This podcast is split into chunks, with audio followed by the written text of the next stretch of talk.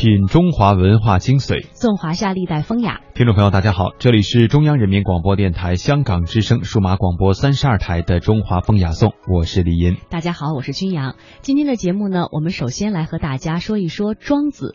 庄子这个人，还有他的这部书呢，是有其深邃的哲学思想，对中华民族的心理构建、价值取向，还有文化精神都产生过深刻的影响。有这样的说法来说，他的表现形式叫溢出尘外，怪声彼端。有人说，如果用今天的话来说呢，庄子绝对是中国历史上最有内涵的段子手了。为什么会这么说呢？我们是用故事来说明。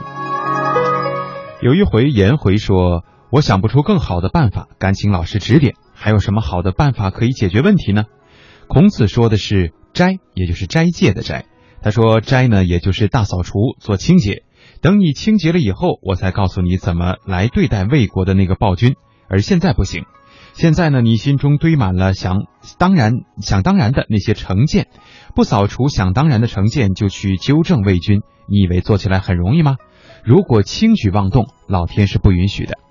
颜回说：“我家很贫穷，我喝酒都不吃荤了，也已也已经有几个月的时间，身体上应该算是清洁了，这可以当做是斋戒了吧？”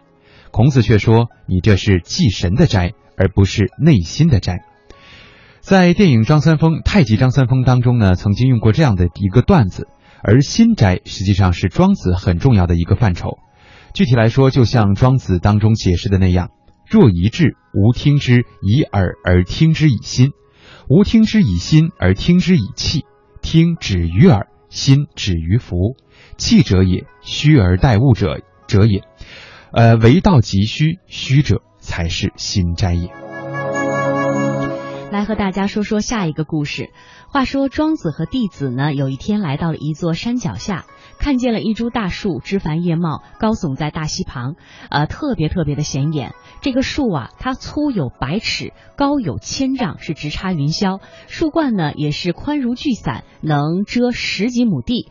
庄子呢就忍不住去问伐木者说：“哎，请问师傅，这么好的木材，怎么一直无人砍伐，所以独独长了几千年呢？”这伐木者对这棵树啊非常的不屑，说道：“这何足为奇呀？这个树啊实在是不中用的木材，你拿它来做船吧，它容易沉于水；做棺材吧，很快就腐烂了；用它来做器具吧，很容易毁坏；用来做门窗呢，枝叶不干。”用来做柱子呢，很容易遭到重食，所以啊，这个木啊是不成材的，所以呢，没有什么用处，也就能够如此长寿了。听了这个话呢，庄子对弟子说：“此树因为不才而得以终其天年，且不是无用之用，无为而于己有为吗？”弟子呢是恍然大悟，点头不已了。这庄子呢越说越兴奋，总结说：“人皆知有用之用，却不知无用之用也。”到了今天，我们似乎可以这样去感悟它。庄子说：“无用之用才是大用。”现代人过度的追求的是有用之用，结果呢是身心疲惫。现代人最应该领悟的就是庄子的无用之用。再来给大家讲述第三个故事，在楚国的郢都有一个人。鼻子尖上呢摘了一沾上了一点白色的泥巴，这层白泥巴呢薄的像苍蝇的翅膀一样，请了一个名叫石的工匠用斧子把它削去。工匠石挥动了斧子，只听见一阵风响，手起斧落，这白泥巴被削得干干净净，而那个人的鼻子上却没有受到一丝一毫的损伤。那个被削这个鼻子上白灰的人呢，神情自若，一点也没有感到害怕。宋元军听说了这件事之后，就把工匠叫了过来，说：“你再削一次给我看看吧。”工匠说：“我的确是会做这件事，但是那个敢让我去削去白灰的人，已经死去很久了。”对于现在来说，我们的感悟就是，不管做什么事情，都要有好的搭档。如果没有一个很好的搭档，要把本领发挥出来，可能真的很难。再来和大家分享这样的一个故事：庄子的妻子死了，惠子呢前往表示吊唁，庄子呢却一边敲打着否，一边歌唱。这惠子就说了：“你跟死去的妻子生活了一辈子，生儿育女，直到衰老而死。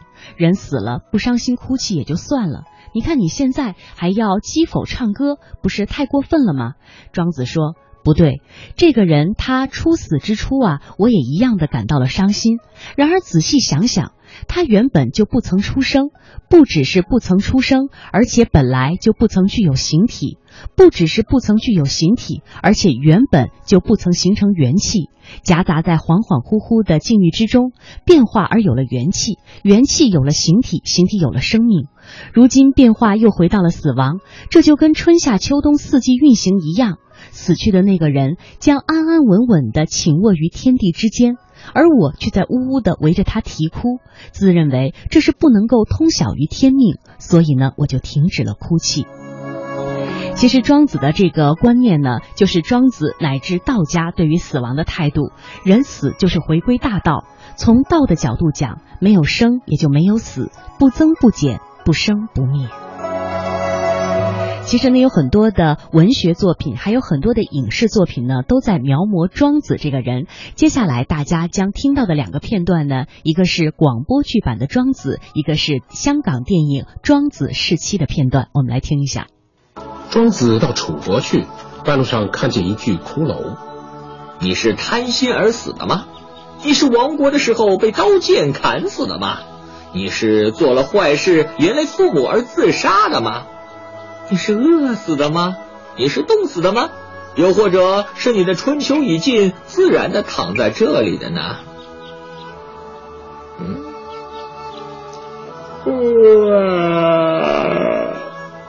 天色已暗，庄子就以骷髅为枕，躺下睡着了。哎，听到你白天所说的话，你好像是个辩士。你刚才所说的那些都是人生的累赘，死了以后就没有那些东西了。死了以后，没有君，没有臣，也没有春夏秋冬，舒舒服服的和天地混在一起。庄子以这样一个离奇的寓言故事告诉我们：生死之间不过是一种形态的转变。庄子之所以对死亡旷达，是因为他对生命的顺应。既然人生自古谁无死，那么死亡还有什么可怕，还有什么可悲伤的呢？你明天真的要走吗？四锦，你该谅解我，我是以传道为本，不能一天离经叛道。本来我不应该娶妻成家，心存杂念。好在你知书达理，又是这么贤淑，我也就心安理得了。嗯，那么你是先到燕国还是齐国呢？齐国。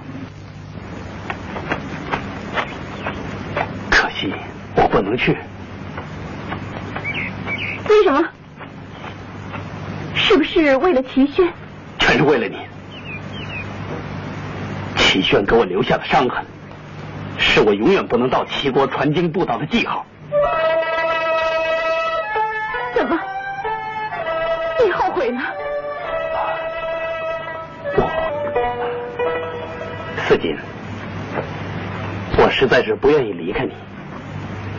但是天下纷争，弱肉强食，非宣扬道教不足以安天下。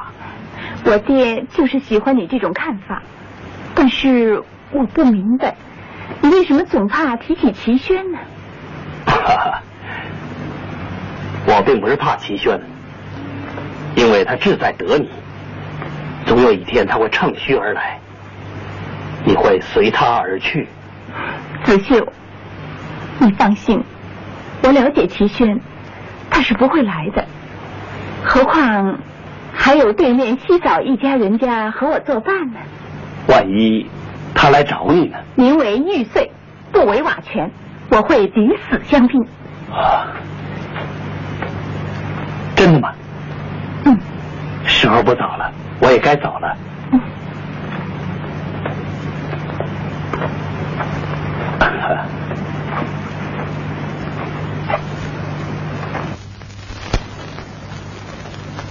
先生，啊，张先生又要出门了。哎，快送送庄老师。啊，师傅，我送你。在我们之前的节目当中呢，为大家介绍了北京师范大学的康震教授，他是如何来解读庄子的。他说：“我爱庄子。”他关于对庄子呃的思想的热爱呢，还没有说完。在今天的节目当中呢，我们继续来分享。除了他以外呢，我们还将听到学者鲍鹏山他所理解的庄子。我又想起了这个庄子讲过的一个故事。庄子有一个朋友说呀。他家里有一个五十斗大的葫芦，超级葫芦。这大葫芦用来装水的话，葫芦皮儿太薄了，太脆，盛不住。把这葫芦从中间剖开，不就成两个瓢了吗？那瓢也太大了，你拿那么大的瓢方便吗？朋友得了个结论：这个大葫芦大而无用。庄子说：“真傻呀，真蠢呐！”不懂得大葫芦的妙处，你把这大葫芦拴在你的腰上，哎，跳到湖水里，非常潇洒的在这个江湖之间浮游一番，多潇洒呀，多舒服呀，多享受啊！怎么没用呢？这不是它最大的用处吗？葫芦是这样，这庄子的朋友说，他们家还有一棵大树，真大。树干上长的全是树瘤，啊，树的枝干都特别的弯曲，用来做家具显然是不行，也不是那种栋梁之木，大而无用，下了个结论。庄子说：“你看，还是蠢，还是傻呀，不懂得大树的妙处啊！你把这个树要是种在广袤的旷野上，那个树荫啊，树冠那样的巨大。”像伞一样覆盖着大地，你背着手在那个树荫底下悠哉悠哉的散步，你不愿意散步，你悠哉悠哉的躺一会儿，不是很好吗？怎么叫没用啊？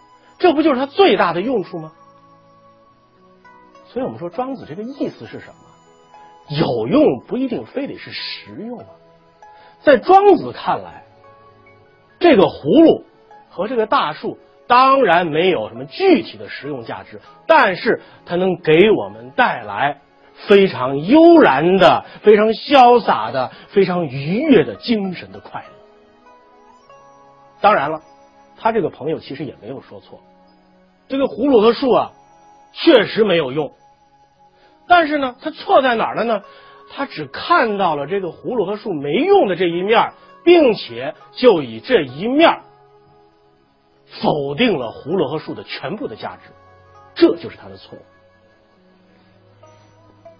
事实证明啊，任何片面的判断都会严重的束缚我们的心胸、我们的思想、我们的境界，都会使我们变成名副其实的瞎子摸象。在生活当中啊，我们会遇到很多困难和挫折，这是常见的事儿。从这一面看，他们确实是生活中的麻烦。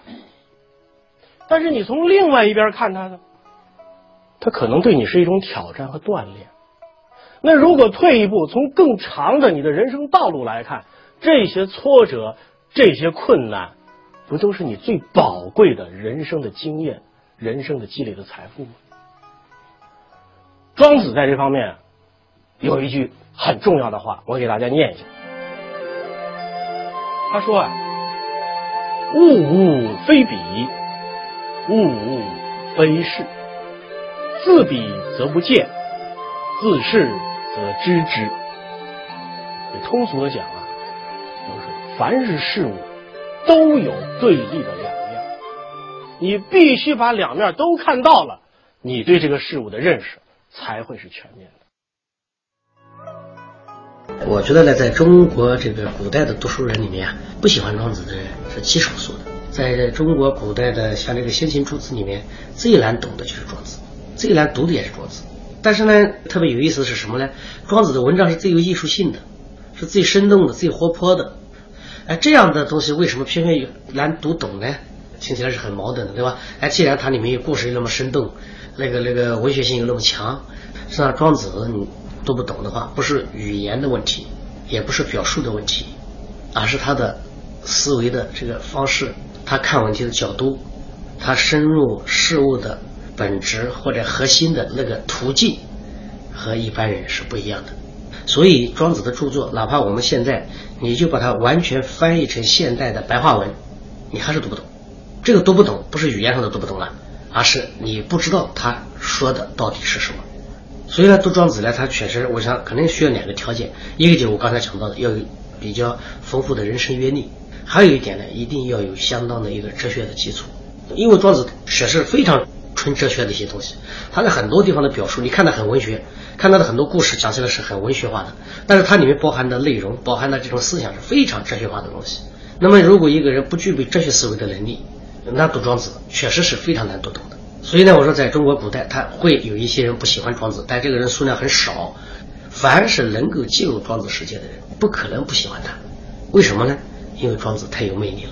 这个庄子的魅力啊，它体现在两个方面啊，一个呢就是庄子本人的魅力，就是他作为一个人，我们讲这个庄周这么个人，他太有魅力了。他的他的这样的一种思想，他的这样的一种人生的境界。他的这样的一种个性，他的这样的一种哲学的气质和，诗人的气质，实在是太有魅力了。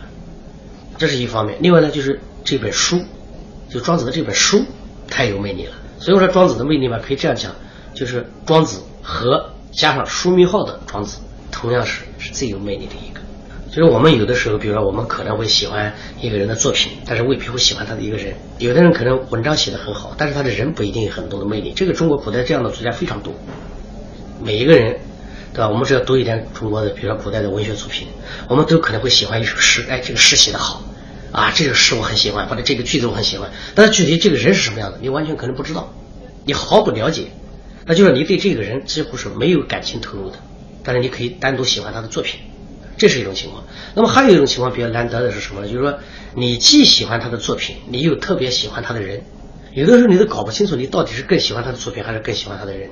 有的时候你搞不清楚，是因为喜欢他的作品在喜欢他的人的呢，还是因为喜欢他的人在喜欢他作品呢？这个在中国古代也有一些，但是这样的人就不多了。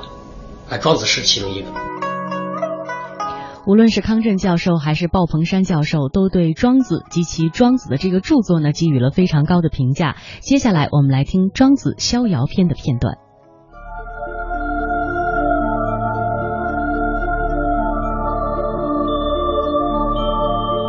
逍遥二字出自《庄子逍遥篇》，逍遥是悠游自得的样子，是没有任何束缚的自由自在的活动。为了阐明逍遥之意，《庄子逍遥游》中用了很多小故事来呈现他所心目中的逍遥境界。比如，北方的大海里有一条鱼，它的名字叫做鲲，鲲的体积大到几千里。这条鱼呢，又变成了一种叫做鹏的大鸟，鹏的脊背也长到了几千里。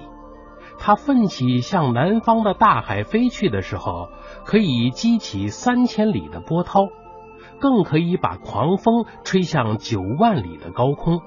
这时候，地面上的寒蝉与小灰雀看见了，他们讥笑大鹏说：“他打算飞到哪儿去啊？”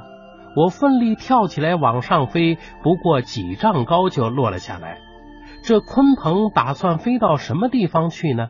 庄子说啊，这就是小与大的区别。一个人到郊外带上三餐就可以来回了，肚子还是饱饱的。要到了百里之外的地方去呢，就要用一整夜的时间准备干粮。到千里之外的地方去呢，则要三个月以前就开始准备粮食。所以一条鱼可以变成遨游天海之间的鲲鹏，而寒蝉与灰雀却只能在蓬蒿中盘旋。这里最重要的原因是什么？庄子认为啊，重点不在外在的变化，而是一种心智的拓展，一种客观限制与心灵的调和。又比如列子这个人，他能驾风行走，那样子实在是轻盈美好。而且列子对于幸福的追求也从来没有急急忙忙的样子。用庄子的话来说啊，就是智人无己，神人无功，圣人无名。